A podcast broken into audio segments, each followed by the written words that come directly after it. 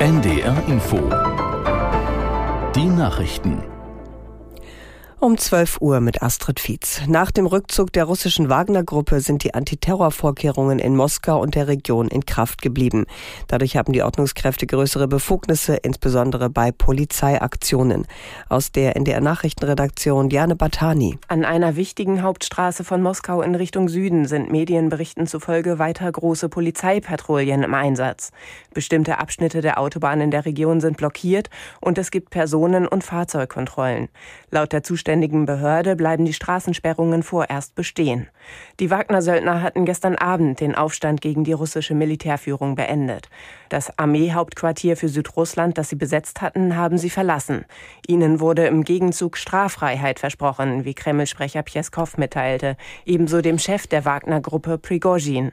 Er soll nach Belarus ausreisen. Wo er sich derzeit aufhält, ist unklar. Der Machtkampf zwischen Wagner-Söldnerchef Prigozhin und Russlands Präsident Putin beschäftigt auch die Bundesregierung. Gestern hatte Kanzler Scholz unter anderem mit US-Präsident Biden über die Lage beraten. Heute gehen die Gespräche zwischen Regierungsvertretern weiter, hinter verschlossenen Türen, wie Hauptstadtkorrespondent Georg Schwarte betont. Das politische Berlin schweigt am Morgen. Im Auswärtigen Amt äh, dürften sie auch heute wohl wieder zusammensitzen. Gestern tagte ja da den ganzen Tag über der Krisenstab, zu dem auch Mitarbeiter des Verteidigungsministeriums und des Kanzleramtes gehören.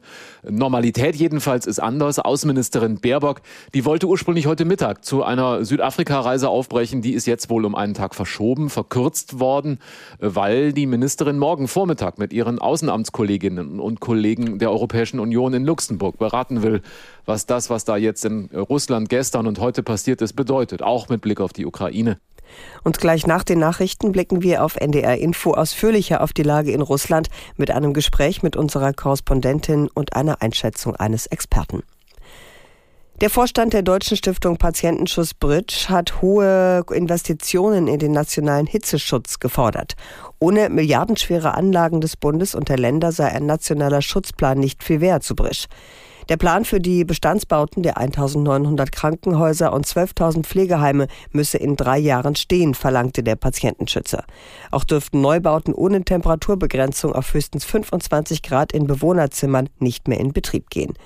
Bundesgesundheitsminister Lauterbach will diesen morgen vorstellen. Heute endet die Kieler Woche. Zum Abschluss gibt es am Abend das große Feuerwerk mit Lichtershow über der Förde. Unsere Reporterin Ulrike Drevenstedt fasst zusammen, was die Besucherinnen und Besucher am letzten Tag der diesjährigen Kieler Woche erwartet. Der Sternenzauber über Kiel, so nennt das Kieler Wochebüro die Lichtshow, die um 23 Uhr startet. Das ist eine Mischung aus Feuerwerk von einem Ponton aus zusammen mit einer Drohnen- und Lasershow und das Ganze wird begleitet von einer auf die Show abgestimmten Musik. Tagsüber sind dann segnerisch heute zum Abschluss nochmal die Boote beim Eurocup der 29er Klasse gefragt. Und am Nachmittag will die Stadt Kiel eine Bilanz der Festwoche ziehen.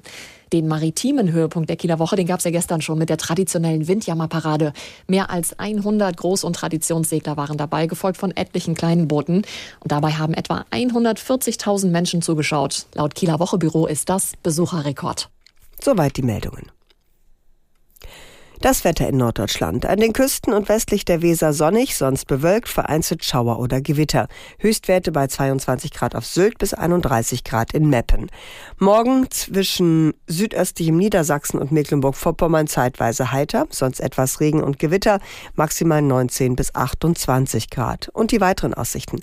Am Dienstag neben heiteren Abschnitten Schauer, auch Gewitter möglich, 18 bis 21 Grad.